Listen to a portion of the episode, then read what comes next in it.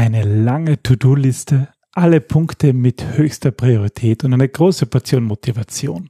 Viele starten so in die Arbeit.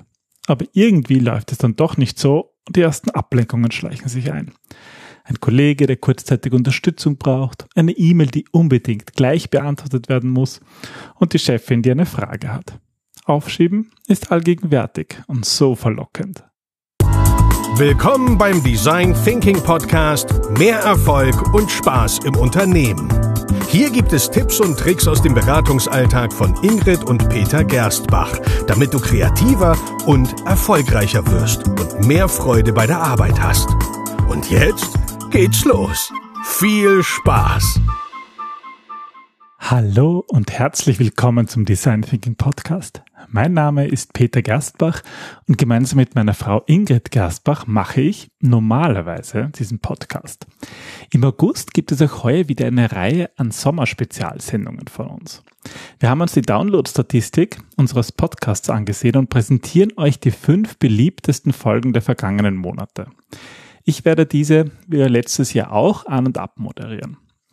Und weil viele Zuhörerinnen und Zuhörer erst bei der Staffel 2 eingestiegen sind in unserem Podcast, sind es diesmal die beliebtesten Folgen aus der Staffel 1 aus dem vergangenen Jahr 2018. An dieser Stelle möchte ich mich auch ganz herzlich bei euch fürs Zuhören und fürs Abonnieren bedanken. Ja, denn ohne euch gäbe es diesen Podcast nicht. Und hier ist Folge Nummer 231. In unserer Hitparade aus dem vergangenen Jahr ist es die Folge, die am fünfthäufigsten gehört wurde. Dabei geht es um den Fluch der Aufschieberitis und das ist auch für uns ein ganz aktuelles Thema, denn wir schreiben nämlich gerade wieder an einem neuen Buch, diesmal wieder gemeinsam, wie bei unserem allerersten Buch und da kann das Aufschieben schon manchmal dazu führen, dass einem plötzlich ganz wichtige Dinge einfallen, obwohl man eigentlich das Kapitel fertig schreiben wollte. Naja, wie auch immer, hier geht's los mit der Episode.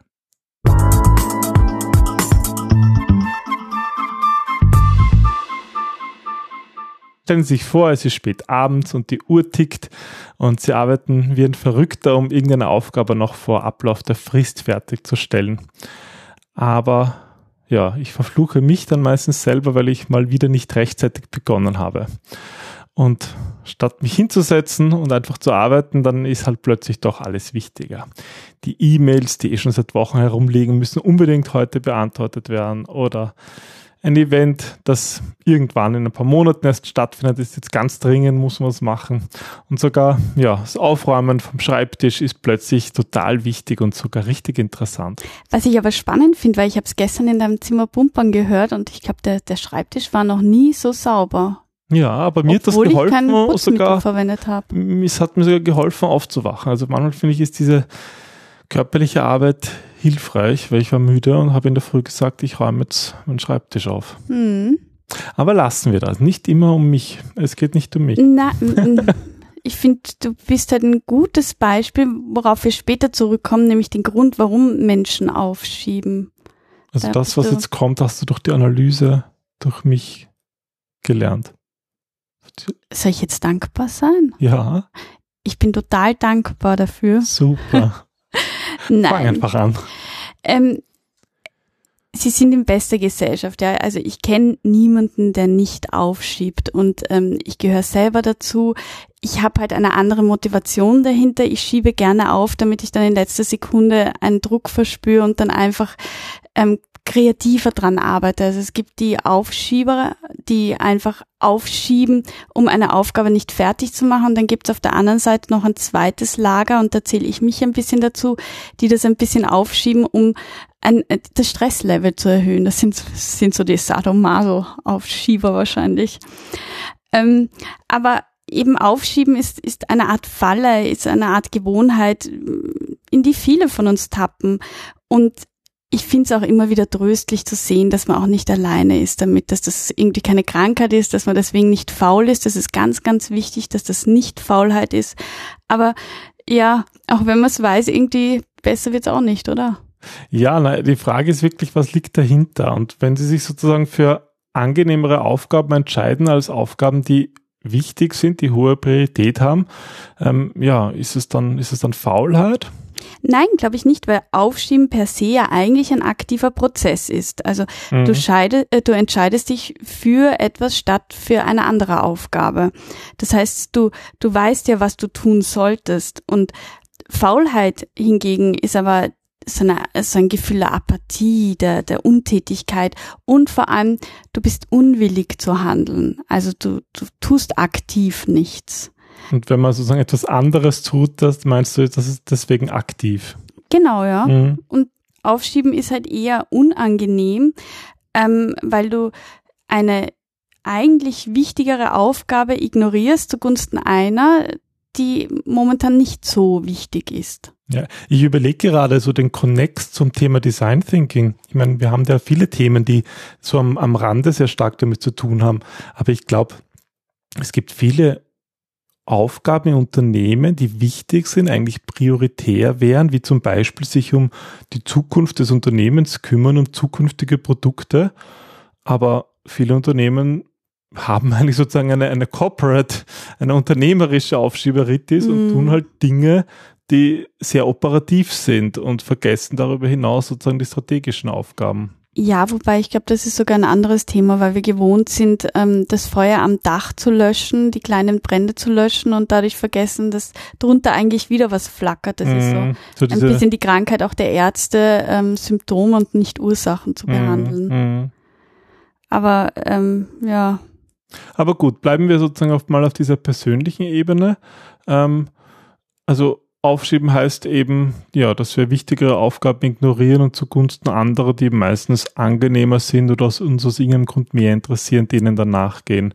Aber diesem Impuls nachzugeben, das hat ja dann eigentlich sehr negative Eigenschaften, wie beim, wie beim Firmenbeispiel jetzt. Genau. Ähm, also erstens kümmert man sich, man sich dann um, um unwichtigere Prioritäten, sage ich mal, und in der Zwischenzeit flackert was anderes auf. Aber ähm, sag, wie, wie geht's dir persönlich, wenn du Dinge aufschiebst, bewusst? Naja, ich finde, es entsteht so ein Schuldgefühl. Man fühlt sich, Mhm. man fühlt sich schlecht, man schämt sich eigentlich vor sich selber, dass man es wieder nicht gemacht hat.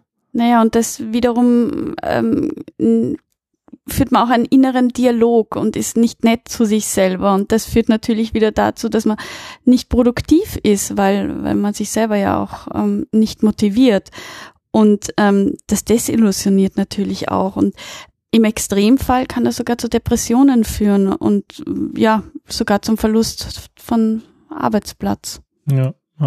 Das heißt, was wir mit Ihnen teilen wollen in dieser Folge ist nicht nur die, die, ja, was für Probleme dadurch entstehen, sondern natürlich auch ein paar Tipps, wie Sie Aufschieberitis überwinden können.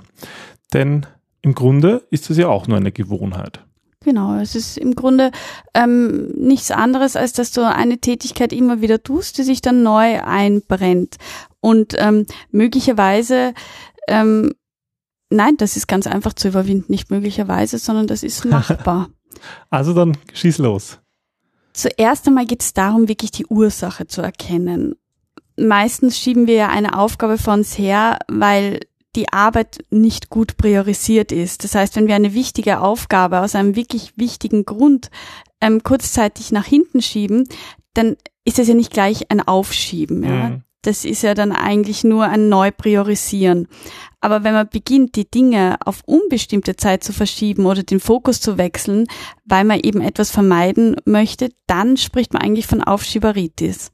Also ähm, bevor wir da vielleicht in Medias Res gehen, kurz, wie definiere ich Aufschieberitis?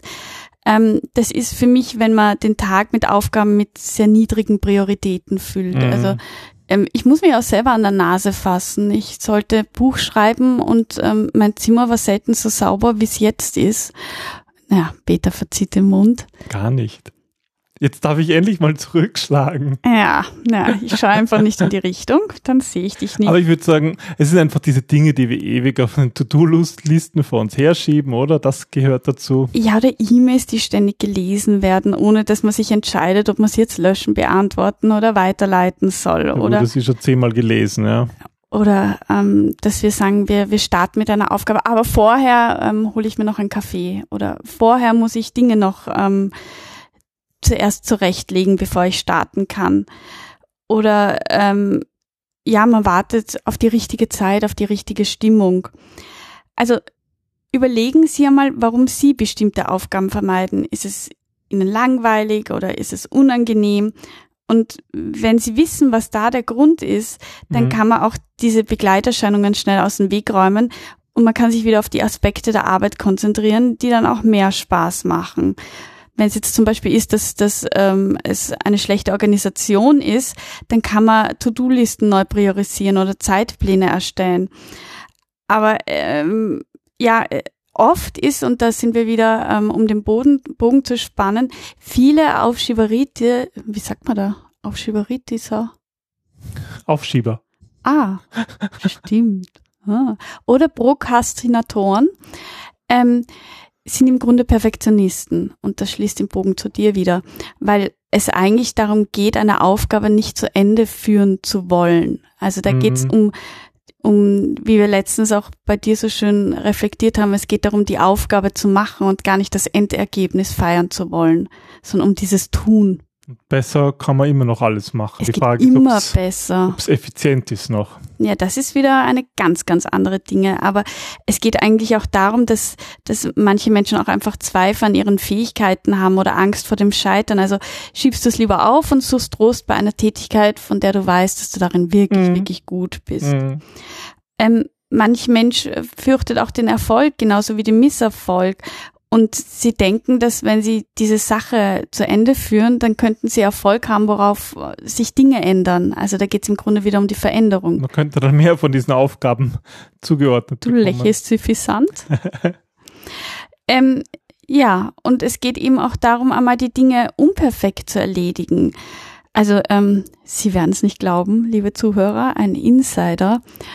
Peter schreibt gerade an einer neuen Podcast-Episode für seinen BE-Podcast und ich höre seit, ja, ich glaube seit einer Stunde, fünf Minuten noch. Jetzt habe ich gesagt, so, ich gehe rüber, hol mich aus meinem Büro, wenn du fertig bist. Ja, nur noch zwei Minuten. So, nach zehn Minuten habe ich gefragt, und wie schaut's aus? Nein, ich habe noch was vergessen, noch eine Minute. Gut. Ja, da will ich sozusagen nicht fertig werden, bis es wirklich perfekt ist. Aber ich lehne mich jetzt ganz weit aus dem Fenster und sage, dass auch bald wieder eine, eine Folge im Business Analyse Podcast erscheinen wird, die jetzt fast ein Jahr lang ähm, keine neuen Folgen gesehen hat. Kann es auch sein, dass du dir schwer tust dabei? Wir machen da eine, eine ähm, Online-Psychotherapie. Super. Lieber Patient, kann es sein, dass du vielleicht deswegen aufschiebst, weil du entscheidungsschwach bist? Also weil es dir einfach schwerfällt, ähm, eine Entscheidung zu treffen. Ob was ich jetzt aufnehme oder nicht? Ja, Nein, eigentlich nicht. na gut, Netter Danke. Versuch. super. Gut. Ich mache es einfach mit einer weiter. Zusammenfassung. Das heißt, der erste Schritt ist einmal den Grund zu erkennen, warum man überhaupt aufschiebt, oder? Fazit des ersten Schritts. Ja, und der zweite Schritt ähm, wäre dann, ja, was damit zu tun, mit diesem Grund, mit dieser Erkenntnis, oder? Ja, das stimmt. Ich bin noch immer bei der Entscheidungsschwäche rein. Ähm, geistig, deswegen bitte. Was für Strategien kannst du empfehlen, um das, um diese Aufschieberitis jetzt loszuwerden? Also wichtig ist neben dem Grund auch zu wissen, dass Aufschieben eine Gewohnheit ist, ein tief verwurzeltes Verhaltensmuster. Das bedeutet auch, dass sie das über Jahre hinweg aufgebaut haben und auch nicht über Nacht ändern werden können. Auch nicht am 1. Jänner, wenn man sich einen Nein, Vorsatz macht, leider, wie wir schon leider. letztes Mal hatten. Aber wie bei so vielen anderen Strategien auch, ist die einzige Chance einfach liegt die darin, sich eine neue Gewohnheit zuzulegen und die dann quasi Die ähm, wie, wie beim Weg, einen neuen Weg halt den einzugehen, bis der andere, Mhm. bis beim anderen Gras drüber wächst. Mhm. Und was wir auch schon hatten, seien Sie nicht so streng zu sich selber, außer Sie haben eine Ingrid zu Hause, dann ist eh die streng genug. Und verzeihen Sie sich, wenn Sie auch in der Vergangenheit Dinge aufschieben. Studien zeigen sogar, dass Selbstvergebung dabei hilft, positiv über sich selber zu denken und damit auch die Wahrscheinlichkeit einer weiteren Prokrastination in Zukunft zu verschieben, äh, zu vermeiden. Hm, Das finde ich gut. Ja, ne? Das ist, glaube ich, wirklich wichtig. Ja? Man muss irgendwie sich, sich selber auch. da hilft's auch, dass man, ähm, auch wenn man sagt, na, ich rede ja gar nicht schlecht zu sich, das ist oft eine ganz leise Stimme und die kann man wirklich bewusst im Kopf etwas lauter drehen und zuhören, was man eigentlich zu sich selber sagt. Und dann Mhm. werden sie mit ziemlicher Sicherheit draufkommen, dass sie nicht sehr nett zu sich sind. Und wenn man das ändert, das bewirkt schon ganz, ganz viel. Und meistens ist der größte Feind man sich selber. Und Ich das ist da- so schade. Da sind wir auch wirklich So bei schade. dem, was wir in unseren Trainings auch machen. Da geht es, finde ich, auch viel darum, diese negativen Stimmen auszuschalten. Ja, wie will man kreativ sein, wenn man sich gleichzeitig Schämt schlecht und, fühlt ja. und schämt für das, weil man es eben nicht getan hat oder nicht perfekt. Ich glaube, das, das geht oder ganz ins man ist ja nicht Thema. kreativ oder man ist ja Mhm. nicht Mhm, innovativ. Diese ganzen Glaubenssätze, die einen wirklich blockieren. ne? Ja. Dann übernehmen Sie eine Aufgabe bewusst. Konzentrieren Sie sich darauf, etwas zu erledigen und es nicht zu vermeiden. Setzen Sie sich zum Beispiel einen Slot, notieren Sie sich die Aufgabe, die Sie erledigen wollen. Das hilft, Arbeit auch proaktiv anzugehen. Mhm. Dann sich selber belohnen. Wenn, wenn Sie eine schwierige Arbeit pünktlich abgegeben haben, dann belohnen Sie sich. Gehen Sie auf einen Café oder klopfen Sie sich einfach mal auf die Schulter und nehmen Sie wahr, wie toll es ist, wenn man Dinge erledigt hat.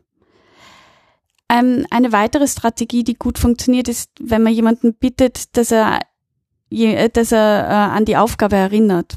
Also So eine Art Gruppendruck. ja, und Gruppendruck funktioniert bestens bei uns Menschen. Wenn man sozusagen öf öffentlich oder mehr oder minder Ja, bei wenn man Freunden sich oder zu so etwas verpflichtet, verpflichtet, ja. genau, Mhm. dann verpflichtest du dich nicht nur dir gegenüber, sondern anderen gegenüber. Du gehst ein Versprechen ein und ähm, wenn du sehr zuverlässig oder Zuverlässigkeit ein hoher Wert ist bei dir, dann versuchst du den auch zu halten. Mhm. So funktionieren im Grunde auch Selbsthilfegruppen. Ja, viele von diesen Tipps sind natürlich auch stark davon abhängig, ob sie funktionieren, wie die Persönlichkeit Na klar, na klar. genau das ist. Also es wird bei jedem ein bisschen anders Tipps, wirken. genau. Aber das, das ist, ist finde ich, schon ein spannender Punkt, ja.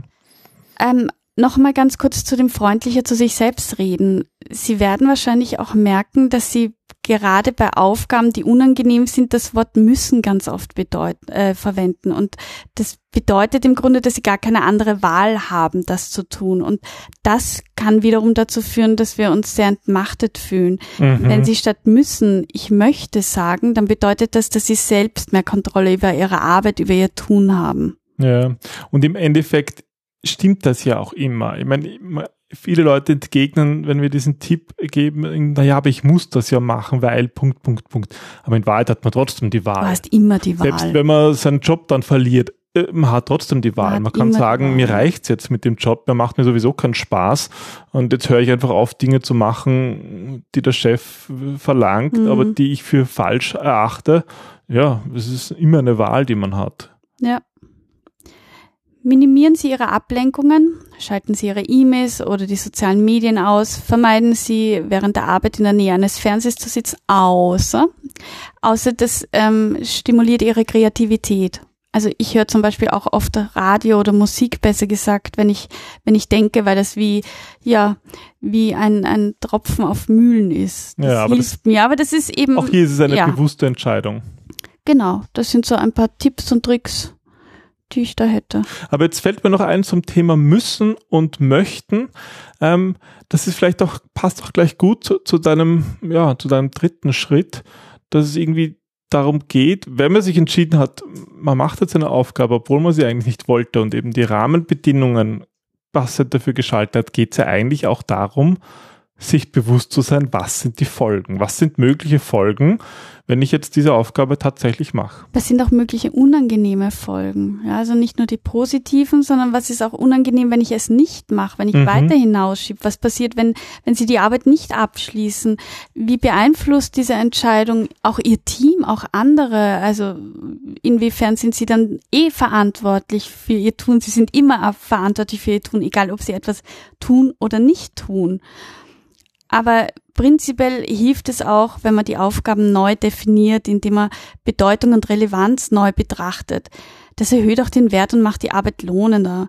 Das ist wichtig zu erkennen, dass wir die Unannehmlichkeit einer Aufgabe auch oft einfach vollkommen überschätzen. Weil meistens ist es dann gar nicht so schlimm oder war gar nicht so mühsam oder war gar nicht so, so langwierig, wie wir am Anfang gedacht haben.